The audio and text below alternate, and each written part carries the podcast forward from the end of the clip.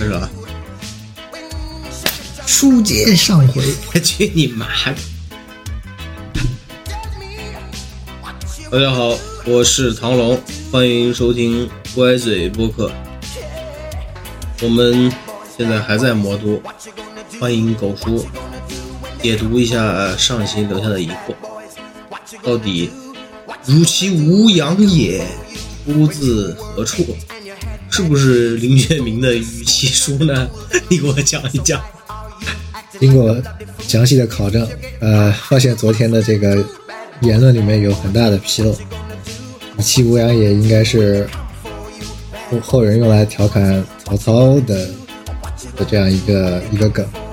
当然，好像《三国演义》里面这确实是他自己说出来的。林觉民那是另外一回事。林觉民烈士和黄花岗起义这个是另外。所以我党绝对不会不正确的，对。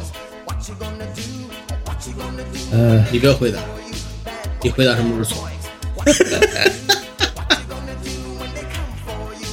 现在我们回到故事，呃，在接下来的情节里面，马库斯和麦克继续合力探案，去了夜店，因为他因为在之前的情节里面，呃，他们已经在麦克的家里和女主角共同在电脑上完成了这个嫌犯的对比的指认，他们已经找到了某一个嫌犯的资料，然后顺藤摸瓜找到了这家夜总会，这个嫌犯就是在这个夜夜总会上班的，是应该就是夜总会马仔，就那个小胡子老表嘛。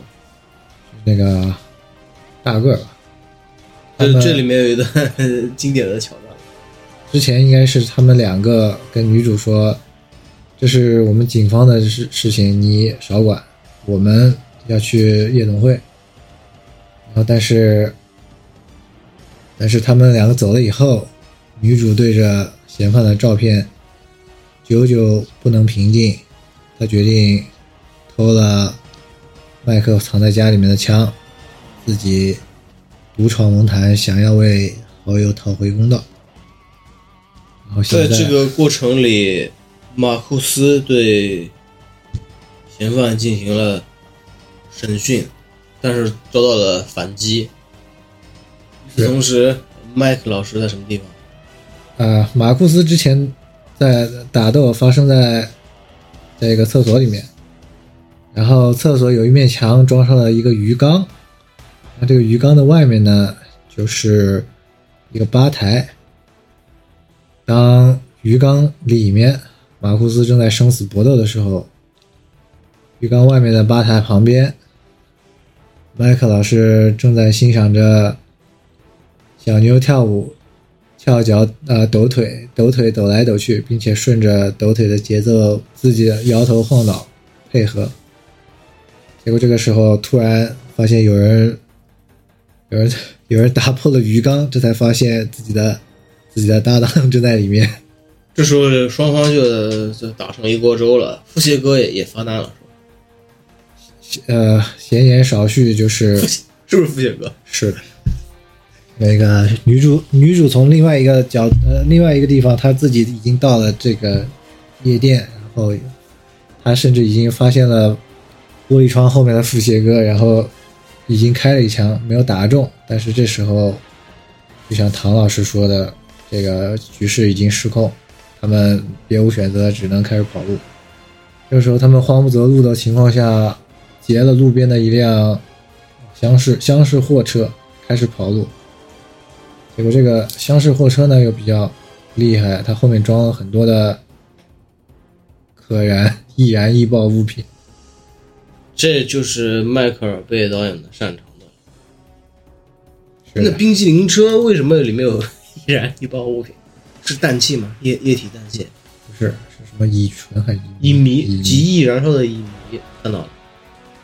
呃，他们顺藤摸瓜的发现说，这个东西是会用来帮助他们来稀释毒品。为什么会有乙醚出现？就是因为黑社会分子要拿它进行毒品的稀释，对，从而但是稀释之后，这个毒品给用户的效果能够达到它被稀释之前的类似的感官，同时又大大降低了贩毒集团的生产成本。也许不是稀释，只不过是就是一种这个让它这个正常的让它增长扩充到几倍的这样的一个生产的流程。总之就是犯罪分子变着花样的坑我们这些老百姓的钱，他坑钱的程度堪比什么？房地产开发商吗？这不就是 赚着卖白菜的钱，操着卖什么的心，就是这种感觉。但其实你看这个片子，虽然一小时五十八分，它的剧情大多数他妈拼凑出来的。呃，那个剧本流程不是特别线性，碎碎念，就就是哎，你不觉得设定一个场景，我记得当时是然后让黑人黑人兄弟去表演。我记得当时是你跟我讲说，迈克尔贝这种，这个即使他他成名以后，他的这些片子里面还有很多以前他 B 级片出身，他的这些大作里面还有很多这种 B 级片的痕迹，插科打诨，嗯，这种胡乱拼凑，就是像你刚刚所说的这种，一些导演、制片、导演和编剧，他创作片子的时候，他想要说这个片子如果按照我的设想，应该拍到什么长度、什么长度，那么反而会在会他拍到这个长度之后，反而会被那个制片方或者说审查方挑战，说你太长，太长了。比如说那个北美院线上映，他对时长就有要求的，你超过两个半小时就不允许。就不允许上映了。中国实际上程程度还低一点，所以他们反而得剪片。但我迈克尔贝他这个风格是可能只有一个小时的剧情，那他得加量，因为你不到一个一个半小时，你上不了院线，哪怕你把最后那个工作人员名单拉上去，你得凑满一个半小时，所以他就得加戏。加戏怎么办？就是这种插科打诨，像什么黑人兄弟讲相声一样。嗯但是因为正好这个题材，黑人兄弟在插科打诨上本来就是行家里手，所以就把这些东西直接即兴发挥搞出来，时长自然就够了。对，我觉得若干年之后，你看这个就觉得有些无聊了。但是当年对于青少年时期的我们这个这种这种冲击，实际上我们更受更多的受到的是这些插科打诨、黑人文化的这种影响，并不是说我这个剧情有多精彩，嗯，无非就是你这个你这个对白有多戏剧性，喜剧效果有多强，还有动作戏的画面有多劲爆，或者说某些角色的呃表演能不能让你当时的青少年产生模仿的冲动？我觉得是那个时候好莱坞的商业目的。嗯，包括我们如果现在回头看这部片子，对于我们来说，记忆当中的东西其实分为三个部分。第一个部分就是，尤其对于我来说，第一个部分就是一张非常精、非常精彩，然后也非常跟之前的风格、听过的风格完全不同的一张原声带，以及很多很有意思的流行音乐。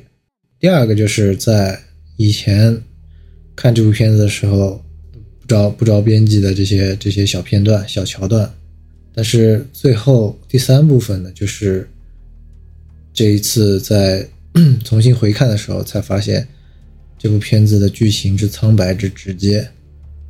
当你提炼出来的时候，才发现这这个东西是一个非常干巴干巴巴的这个存在。接下来的场景主要就是描述这两个人在相互角色扮演对方的时候，获得了不同的人生体验。对，这里面有有矛盾，有快乐。黑帮现在想要伏击这个马库斯他们家了。对，不过你说这黑人的骗子真的那个内涵真是太少了，很多就是靠一些喜剧化和夸张化的表演来来就填补时长。对呀、对啊，但但是他你你你不觉得吗？他他和我们那个香港的那个喜剧动作片还有区别，他的这些喜剧化的或者戏剧化的动作是特别苍白，但是你把它放到大屏幕上，你坐在面前，声光电一起来看，你肯定会笑一下。其实换个角度来说，你说这个这一个故事，以情景喜剧的标准，二十到二十五分钟一一集一个剧集，是不是就说明？不可能得两集，我觉得，毕毕竟它还有银行抢匪戏。就跟我们一样两集。呃，对，我们必须得两集。他作为一个拖家带口的这个，他唯一的目标就是和老婆好好享受一些有质量的时光，跟麦克那种花天酒地的风格形成了鲜明的反差。如如果无论放到什么年代，那个马库斯的价值观才是主流价值观，对不对？然后麦克是一个一种对主流价值观的挑战，即使他发生两选了两个黑人演员，但他们代表的价值观是不同的。毕竟有钱人是少数噻，正常人、普通人的这个人生的轨迹，不就是应该是老婆孩子热炕头？然后你你有什么梦想？今天是我想换房子，明天是我想换辆新车，这些简单又质朴。后天在大后天是我想我的孩子考上好大学，大点声，大点声。还有些什么吗？那有哪天会想到九幺幺这种东西吗？你记不记得那个《Friends》里面，老老盖勒，他的那部保时捷，虽然他已经是老爷车了，把他老老爷车传给自己的女儿的时候，好像是一部很有仪式，女儿像是得到天大的恩赐。这个时候，一一贯受宠的儿子，恨不得满地打滚宣泄心中的不满。然后你还记不记得后面当他们拿到了保时捷以后，每个人都啊像当宝贝一样看看着这个东西，都刻意的去讨好莫妮卡，说我要帮你洗车，擦擦干净，加满油，可不可以？代价是可不可以让我出去溜一圈？对你你说这个就是，就比如说，我上高中的时候，我老头子传给我一件皮夹克，我穿三年，确实那个皮夹克，如果你放到二十年后，一文不值，或者说以现在价值观一文不值，但但当时对于那个儿子，就是我那个心目中，好像我确实获得了一项传家宝物一样。我我我可以联想到这种感觉，但是很很难把它精确的描述出来。对，那个时候才是，那个就是每个年代有每个年代的这种价值观。对于我们当时那个时期，九十年代左右，物质其实还没有达到现在这么丰富的程度，所以那个时候，而且大家还是呃社会上的主流价值观是勤俭节约，所以当然也不是说现在不勤俭，但是呃在当时这个这个这个理念贯彻的比较彻底，所以所有的其实商品那个时候所有的商品也都是以耐用作为最一个非常重要的考量标准，所以当时的东西，说实话，呃，以现在的这种说法来看，当时的东西现在看来都是好东西，最大的特点就是他们会比较耐用。对，耐用、耐操。现你说当时彩电是什么样的存在？大家那个时候彩电可能真的就是当做像是那接近传家宝的这种。现在的彩电，什么六十寸的两千块，买一年不这个如果坏了，说扔了比修它还啊就是买新的比修它还划算。所以现在的这个，说实话，价值观啊什么的，对于情节啊什么这个，确实没有以前看那么重。回到剧情，呃，接下来应该应该已经到了这个最终阶段了。如果用戏剧舞台来描述，应该到第四幕或者第五幕，他们应该要对 BOSS 进行最终对决了。就是他们已经找到了反派的老巢。那为什么带着女主呢？女主还穿那么短的裙子，腿又全部露出来。B 级片恶趣味。这个时候是，这付谢哥也发现他们了。是的，你在凝望着深渊时，深渊也在凝望着你。这个我之前讲过，他们他他他在他在出外勤的时候被儿子发现了，好像没看见。哎呦，你之前你上期应该没有讲，就是马库斯对他老婆那边的借口或者交代是说，我得去克利夫兰出差出任务，但实际上他还是在迈阿密城里面嗯，出了另外一项任务，就是扮演麦克警官。扮演麦克，那这时候他老婆就已经到顶点了，发飙在即了。是的，但是那边的东西先不讲，因为我们的主线剧情即将进入高潮。现在两个黑人警官把所有的枪支弹药全都灌好了。马库斯的太太还是来麦克的家里找麦克啊，找对峙来了。这这这场戏里面，其实，呃，观众有看起来也有一种爽感，就是这个无论是主角、男主、女主，马库斯的老婆，那个智商都在线，最终智商不在线的只有马库斯同一个人，马库斯这个人，然后他被他被整，因为他不像我我们看的那种早年的台湾连续剧还是港剧，你你那个意难忘那种。所有人智商不在线，只有编剧智商在线的感觉。所以这部片子，它的喜剧成分和它的这个枪战成分，这个来来回回交交交替，你都不知道你该怀着什么样的心情。一边是看滑稽戏，一边是看警匪动作大片。对，如果你回想你把时间拉回到九五年、九六年那个年代，我们上上中学的时候，那个时候我们在录像厅租回来的录像带就是警匪片，嗯，但是呢，你没想到成龙什么警察故事里面也有喜剧成分，我们感觉那个时候就好像看到了好莱坞，好莱坞也在拍港片，是那种有重合性的幻象，就好像好莱坞他们也在拍港式动作片一样。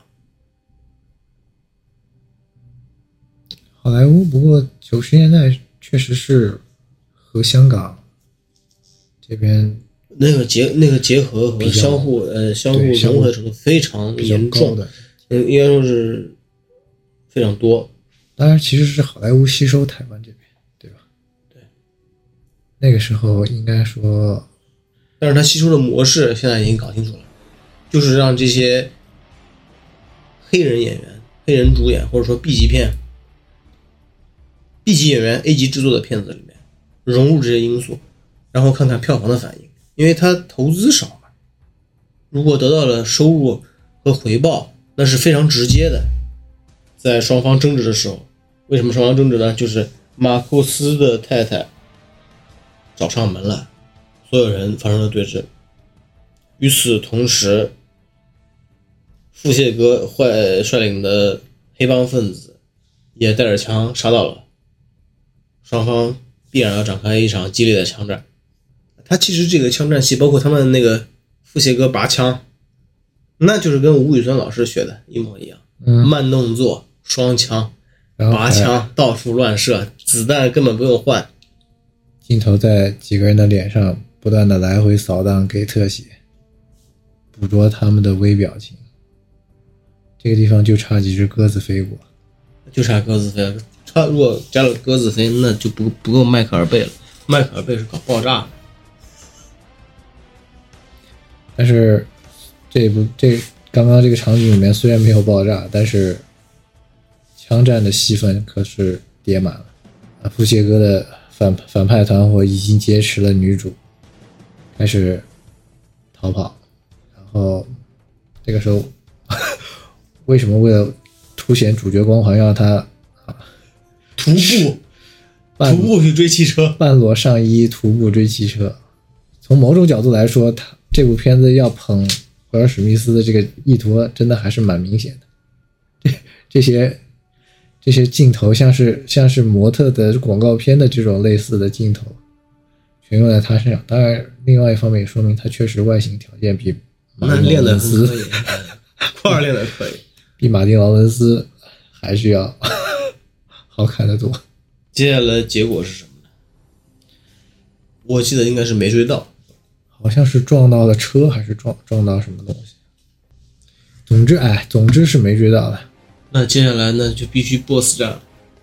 对啊，他你看他这段拍的全好多用的慢动作，然后就威尔史密斯在那耍帅，又凑时长。其实我觉得我若干年之后我回想，你说这部片子当年那个拍摄的环境，你有看过你看过《雷神四》吗？没有操，你连《雷神四》都没看过，那不管了，就那个什么之后，真的是对漫威突然没兴趣。这这这个里面感觉这两这两个人，这两个人如果不是系列片的演演员，那他就和《雷神四》里有点像。你看腹泻哥，腹泻哥他实际上他是一个法国的非常著名的演技派明星，他愿意去参与这种动作片的制作，就像《雷神四》里面克里斯蒂安贝尔老师他去演那个大反派一样，他演的是真的是非常认真。嗯，对吧？雷神四里面那帮其他的演员，就是其他的主角演员，那很简单，就像要按时打卡下班一样，拍完这部大家散伙的那种感觉，全都出来了。但是《绝地战警》啊，这两部黑人兄弟，这两个黑人兄弟，他也是认真上班的，虽然他知道自己自己的角色给自己是什么定位，但他还是非常认真的出演。所以就造就了这部非常经典的电影。那么呢，现在接下来两个警探的任务是什么？是是抓人还是救人质？现在警探已经被逼到墙角了。腹泻哥有没有给他们发那个，比如说某些人质赎金的要求？没有，他只说不要你们在我完成那个什么完成交易之前不要轻举妄动，不然老子就撕票。因为他本身也不是为了要要这个要这要这个女的当人质，要要赎金嘛，他只是为了保证自己的交易。他这个从牢里面拉出来的这个黑客啊，也是个黑人，戴着很粗的、很厚的镜片。这个演员是不是从 NBA 拉来的客串这？是哪哪个队的？公牛队的？不知道，反正是某一个应该应该是当年一个是 NBA 是 NBA。然后这个时候，这位前球员假扮的黑客。犯人 slash 黑客，把这个把这个剧情里面埋的很深的一条暗线，终于解开了。就是他们一直想要把之前的内因内鬼的档案打开，总就是内。鬼，对吧？对，这个他说了谁是内鬼，现在他们找出了内鬼，来吧，揭示一下吧。就是局长秘书。就是这个内鬼是局长秘书，但是他为什么成为内鬼，也有自己的苦衷？对，据说是什么被裸照，被被被被威胁。被陈冠希 被冠希哥，哎，你别你不觉得这个这个内鬼姐姐的这个造型有点像梦露那个那个年代的造型？嗯，对，连衣裙，金发卷卷金卷金发，就金的发白的那种金发，白白皮。接下来应该是说，接下来你内鬼都被抓出来了，那么但是对于他破案就就对他们的情情情情况没有任何的好转，最后他们决定强攻了。攻交易地点还是攻黑社会老巢？交易地点，交易地点在一个废弃的机场的停机坪里面。那也就是说，这个内鬼姐姐告诉了他们交易地点，可以这样理解是吧？那他们怎么获得交易地点的信息的呢？忘记。我觉得是他们现在不是在使用当时还很先进的 GPS 三角定位吗？所以到底是不是那位姐姐交交代的？哎，对，那那所以说，在这种强攻的情况下，那个附带伤亡就是女主，呃，或者说他们就他们可以计算计算之内的对附带伤亡就是女主，其他暂时没有。那所以我觉得，如果我作为警方，我也愿意这样一搞，因为女主她没有什么很高的社会地位，不值得被警方或者社会所考虑，也不会对但是这个地方，不会对这个得后果产生影响。他们的动机其实和之前就不是很一样了？之前的这些情节的铺垫，如果说如果说他们的那个原则是不惜一切的话，早就可以不惜一切了，怎么到现在突然开始不惜一切？这个地方他们的思路的转折在哪？那应该就是剧本安排的。那我们仔细，我们从我们从这么早的片子里面就可以知道一个非常非常当时还非常非常冷的知识，就是保时捷的行李是放在前面的前备箱九幺幺的行李。这不这这不是一个知识，是一个震撼性的知识。就无论你在其实我跟你讲，当时还没有那么震撼，为什么？当时甚至大多数人连对汽车的结构车没有都不是很清楚。对，但是你你回过来看，就是你你在比如说零零年代、一零年代在看这部电影的时候，你还会发现保时捷是这个功能。那个时候我们中国人那个私家车保有量对，提升了，没没有任何一个中国人，中国的普通人能有前备箱的概念。嗯，就是说那个时候那个时候中车对于中国人来说已经是稀松平常了，但是保时捷还是另外一个概念。不仅是九十年代，我今年看的电影，那个《莫斯科行动》，莫莫斯科行动，他他妈他拍的也是九十年代，嗯，好像所有九十年代的这种犯罪戏，最终的 BOSS 战必须是出现在废，来我给你举个例子，拍个行，废弃工厂、废弃机场，嗯，就这两个地方，是不是？呃，我觉得一方面它有有史实考证的因素，但是我觉得史实考证的因素偏低。另外一方面，就是这种地方的那个拍摄摄影效果和它能够提供的那种大型动作戏的基础，更能满足导演的要求。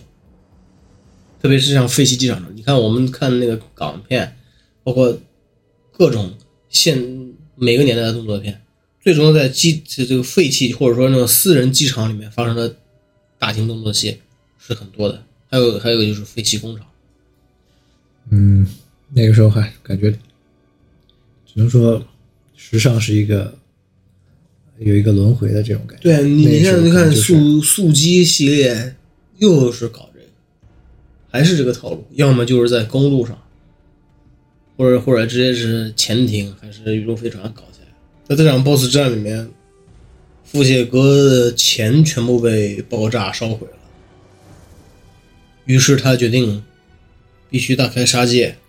腹泻哥的胖子小弟还是拿枪打马库斯。这算不算一条暗梗？如果有兴趣的听众，自己看电影可以去看一看。这里面出现的胖子并不多，但是一旦出现胖子，这个胖子必然是针对马库斯的。富谢富谢哥在法国的地位应该和那个让雷诺一个级别，那相当于或者或者是迪帕德帕迪约、热拉尔迪帕迪约那个级别的，就是老艺术家。德艺双馨了。对，他就我跟你讲嘛，他富谢哥来演《绝地战警》这种戏，真的就像贝尔友情客去演串，他妈的雷神四一样。金金鸡百花终身成就奖友情客串。对，最终的 BOSS 战他是怎么把富杰哥干死的？是把他插死了，还是把他最后的追逐战，是把他炸死了，还是把他肢解了之类的？开车被飞机螺旋桨旋到了。没有开车追逐的戏码，竟然是在片子里面被吐槽了一一整场的这个家庭保姆司机马库斯来完成。对，这这个也是最终的讽刺，是吧？就是一开始最牛逼的保时捷，还是还给家庭男人马库斯来驾驶，发挥了他最牛逼的作用。对，哎，这段戏你有没有？你有没有玩玩过 GTA 五我都没有玩过 GTA，？GTA 四也没玩，包括三二一。你他妈废物！你回去现在 GTA 这这轮不是那个 PS 的免限免是 P GTA 五吗？你可以玩。哦，我 GTA 五就是在 GTA 四，就是在 PS 上玩的嘛。为什么？好操作吗？我总会，我总是觉 GTA 得 GTA 四是一四年的产品，好吧？一四啊五，GT 呢啊不，GTA 五是一四年的产品，哥哥。对啊对啊对啊，PS 五和 Xbox 是二一年的产品，所以 GTA 五它就是面向 PS 五，二人二人 PS4 二人一狗还是三人一狗？三人一狗。其实可那狗的关系并不很大，但是 GTA 四和五那个剧本，你去玩玩儿 GTA GTA 四，你去玩 GTA 五就知道，里面有他妈开飞机的任务，然后开飞机它还要求你钻他妈桥洞，钻像这种看上去看上去像像他妈那个叫开元通宝的铜钱一样，就在你眼中像开元通宝铜钱的那洞里面那桥洞，然后让你开飞机穿。